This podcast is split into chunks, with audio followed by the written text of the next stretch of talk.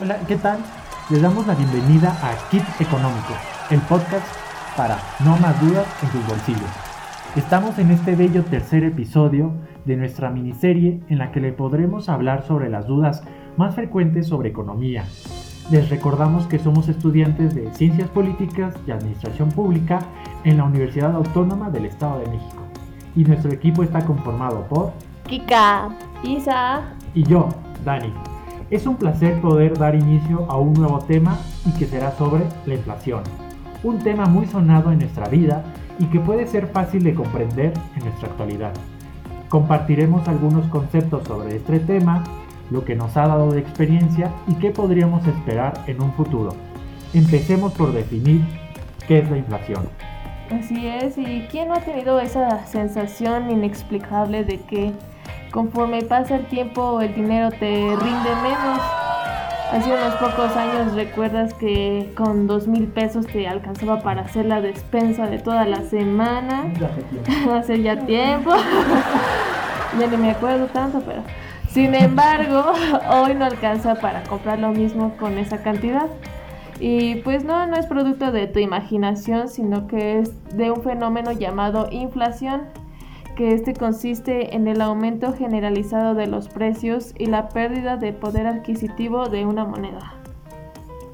Y bueno, sí, ahorita con todo este tema de lo que a cada rato nos repiten de la inflación, nos vamos a recuperar un poquito el tema con el INEGI, en el índice de, Nacional de Precios al Consumidor, con su última publicación de octubre. Eh, todavía se sigue mencionando que eh, se registró una variación del 0.57% respecto al mes interior. Con este resultado, la inflación general anual se ubicó en 8.41%. En el mismo mes de 2021 hay hace la comprensión de que la inflación mensual fue de 0.84 y la anual de 6.24%. Aquí bueno, estamos viendo el contraste de los cambios de lo que ahora ha sido eh, nuestra actualidad y cómo ha manejado la política incluso estos nueva, este nuevo situación que nos da la, inflación. Y bueno, también los cambios en los precios de estos productos que consumimos a diario pues afecta a todas las familias mexicanas o a todas nuestras familias eh, en este caso. Pero que bueno, cada hogar, hogar gasta su dinero de forma distinta dependiendo de las necesidades que tiene y que se pueden cubrir. Eh, también los incrementos de, de, los precios han afectado a quienes menos tienen y que bueno, se encuentran ¿no? en estas situaciones de, vulnerabilidad. Los bienes de consumo diario como cereales, verduras, frutas y servicios básicos. Bueno, y uno que otro lujo, la verdad, hay que, hay que decir, ¿verdad? El vicio, sí, no, sobre todo, que también es bueno. Con pues, algo hay que sobrellevar Pues sí, si ya voy a gastar dinero, pues gastarlo bien. Y no, bueno, este, y que bueno, estos bienes se han encarecido por igual la diferencia ya sé que bueno este es a la proporción de lo que del gasto que destinamos a, en nuestros hogares ya sean bajos o altos. Y bueno en México bueno los los hogares con eh, con, eh, con, más pobreza bueno perciben alrededor de 3 mil pesos mensuales. La verdad es que sí apenas si pueden cubrir lo, lo necesario. Eh, con este nivel de ingresos pues no es posible destinar mucho dinero para otras cosas como quienes tenemos el privilegio de hacerlo. y por lo que cada, bueno, hay estudios de que cada seis, eh, de cada seis, no es cierto, ya estoy dando malos datos. Por lo que la inflación ya me, saca, de, me saca de quicio. ¿eh? Eh, por lo que 6 de cada 10 pesos que, que, ganan estas familias, bueno, se destinan a la alimentación, la vivienda y el transporte. Este, también los hogares con mayor poder adquisitivo, pues un ingreso mensual promedio supera los 50, 54 mil pesos. O sea, no, o sea, ya ni eso, pero bueno. Ya ni me 100 pesos me va a alcanzar para nada.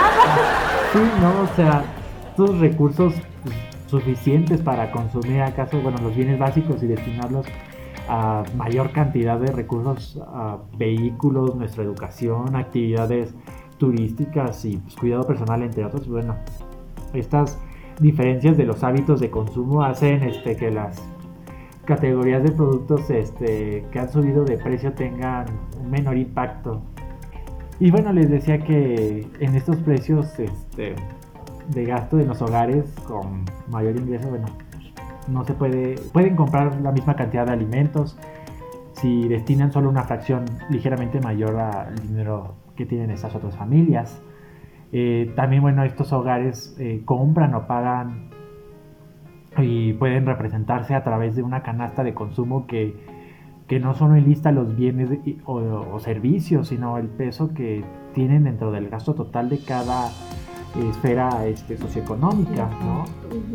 este, también aquí, ah, al hacer todos estos como también comparaciones o estudios, en la totalidad de los hogares eh, de nuestro país, pues divididos, este, se encontrará que eh, aquellas personas con más bajos recursos se enfrentarán una inflación de 8.74% durante el último año, mientras que para los hogares con mayores ingresos eh, este incremento se nivela a precios que fue del 7.48%, o sea, bueno, es un contraste ahí como que parecieran pequeños números, pero que la verdad eh, pueden afectar o impactar de una...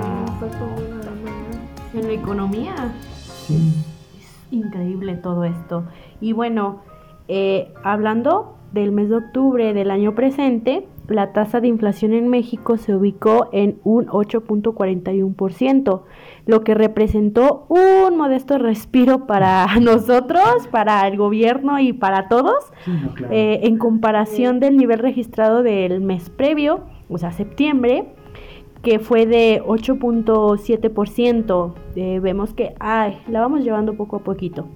Eh, pero pese a este freno, todavía el nivel de inflación se encuentra lejos del objetivo que establece el Banco de México, que es un 3% más o menos, o sea, muy fuera de, de lo que está que lo que quisiéramos. Exactamente, dije, ojalá lleguemos a eso. Exactamente. Eh, bueno, eh, sumando 20 eh, meses consecutivos fuera de esta meta. la ola que tuvo la inflación está golpeando a la gran parte del mundo y obviamente México está dentro de esto, desgraciadamente. Eh, la particularidad es que son en los precios de los alimentos, lo que hemos estado hablando, que son los que han incrementado de manera muy agresiva en lo que va del año.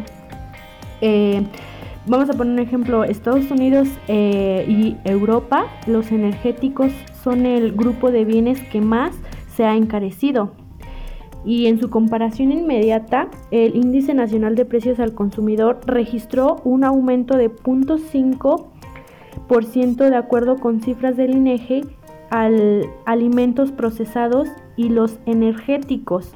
Eh, esto presionaron a la alza, mientras que las frutas y verduras en conjunto lograron una baja en su nivel de precios. Entonces, díganse a, a lo natural y no a lo procesado, por favor. Sí, no, ya con este ejemplo que dices, no sé si nos ha pasado que, bueno, también con todo esto que se decía de la inflación y de que pues luego a veces ya nuestros papitas, ya hablando así de chatarra completamente, de que ya pues, la inflación así nos ha dejado más aire que, que fritura Voy a contar mi experiencia. Yo en la, cafetería de mi facultad fui a comprar unas papas y no sabía el precio. No pregunté, son 19 pesos. Fueron los 19 pesos más mal gastados en mi vida y no lo volvería a hacer, créanme. Y lo ves hasta con las maruchas, o sea, a mí también luego se me antoja con los días ahí lluvia, llenos de lluvia y todos nublados, se antoja pues algo caliente, ¿no? Y una marucha para pronto y no inventes, ahorita están en qué, 19, fui a la tienda y están en eso. No, manches, tan rápido. Sí, no, o sea, ya son cosas que pues, hemos visto, bueno, creo que hemos podido ver a, a lo largo de nuestra vida, así que desde la niñez ahorita ya, a la adultez que sí ya, cómo los productos cambian y la inflación la verdad sí pega, o sea, no, no es puro, no era un cuento de terror, no, nada más. Antes en la primaria te daban 10 pesos para gastar y te alcanzaba para comprarte tus chucherías y tu torta. Ahora te dan 20 pesos en la primaria y no te alcanza para nada. Solo para tomar la botella de agua. sí. Y no, y bueno, y pues bueno, también observando todas estas partes, este, estos hogares también con menores ingresos, eh, destinados a, ahora sí que en una cuarta parte, más, ahora sí que lo, lo llegan a reflejar como un 26% de que eh, lo que compran de cereales, carnes y verduras, pues bueno, se registra un incremento luego anual de precios del 14 o casi, bueno, 15%, del, no sé, ahora sí que podemos ir del 15% o a un 13% respectivamente, o sea que eh, en el otro extremo los hogares más ricos destinan una décima parte, o sea, casi este 10% de gastos a la compra de los mismos productos, o sea, ahí se ve el contraste de la diferencia de que, bueno, que, qué se puede hacer con estos artículos que con una alta inflación anual, que bueno, en un episodio lo habíamos comentado que de abril de, este presente año, por ejemplo, lo- los aceites y grasas tenían ahí un 36%, las frutas un 19% y la leche y sus derivados con un 12% casi, los cuales, bueno, son consumidos por hogares de todos los niveles de ingresos, pues, no, o sea, Exactamente. Y ahorita que mencionas estos productos, eh, les vamos a mencionar los productos que tuvieron un nivel mayor eh, a comparación de otros en el INPC. Empecemos, en primer lugar está la, la calabacita, que tuvo un aumento del 23.16%. Es una verdura muy rica, pero Sí, la verdad muy cara. Y si no es necesario consumirla, no la compren. Eh, en segundo lugar está el jitomate con un aumento del 18.80%. eh, bastante y que es consumido Para todo. Exactamente. casi, prácticamente. una salsa sin jitomate. una salsa. sí, Entonces sí, cómprenlo, aunque esté caro. Eh, en tercer lugar está la electricidad con un 17.46%. La verdad que sí se nota en los recibos de luz, se nota mucho. sí, no, ya. Ahí va una experiencia mía eh, respecto a, A esto ver. de la electricidad. Hace como tres años, menos, eh, llegó un recibo de luz a mi casa de casi tres mil pesos. no. Eh, es increíble y te preguntas de ¿por qué? Y yo, ¿qué aprendí? Pues. Y, y a mi familia, a- en especial a mi papá, que es el que sustenta los gastos, eh, le costó mucho tiempo pagar esa deuda porque pues ya ven que la Comisión Federal de Electricidad te da chance de pagarlo poco a poquito, como abonos, como una tanda. Pero eh, los, ahora sí que los ¿Qué abonas? Exacto. Los impuestos aumentaban mes, ahora sí que mes con mes y pues era infinita esta deuda. Entonces, la electricidad pues es un elemento importante para las familias mexicanas. Sin ella prácticamente no podríamos hacer muchas cosas y hay que pagarla como venga.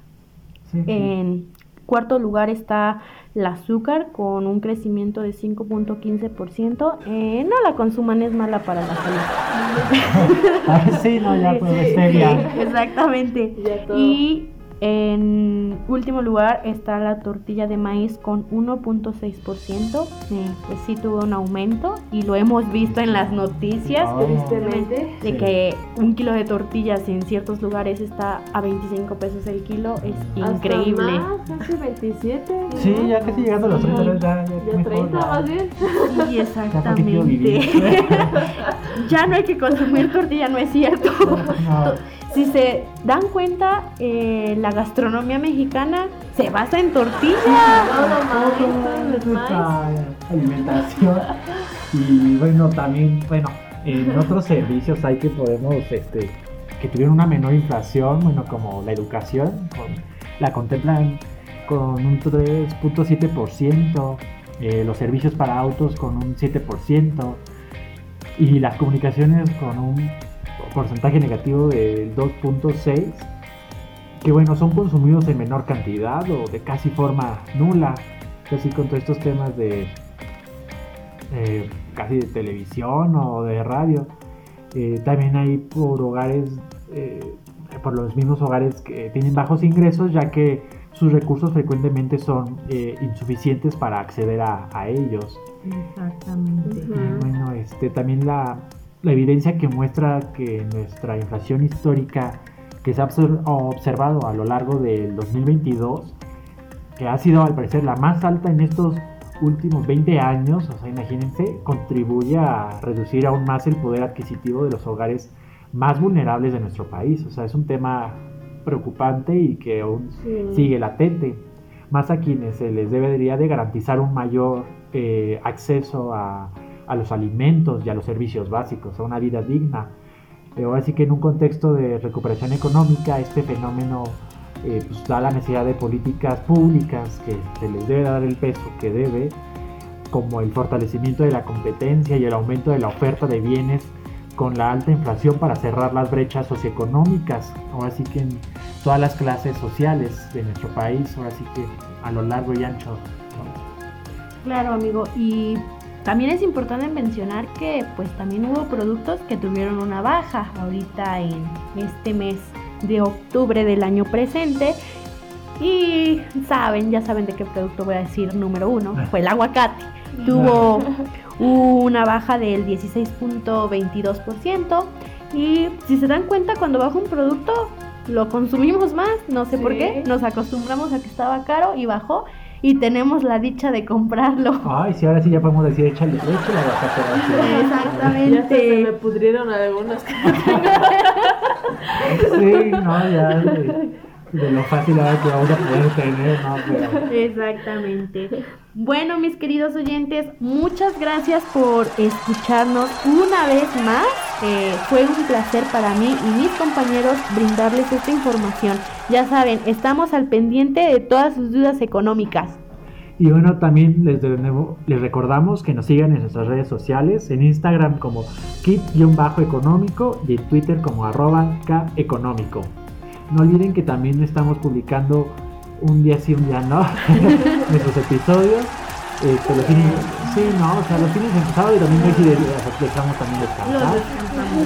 Este, eh, nuestro próximo tema serán las consecuencias de la pandemia en el INPC, o sea, ese creo que tema es algo Importante. sí, aún relevante en nuestros días. Bueno, vivan sin inflación y bye bye. Hasta luego. Hasta luego, bye. Bye.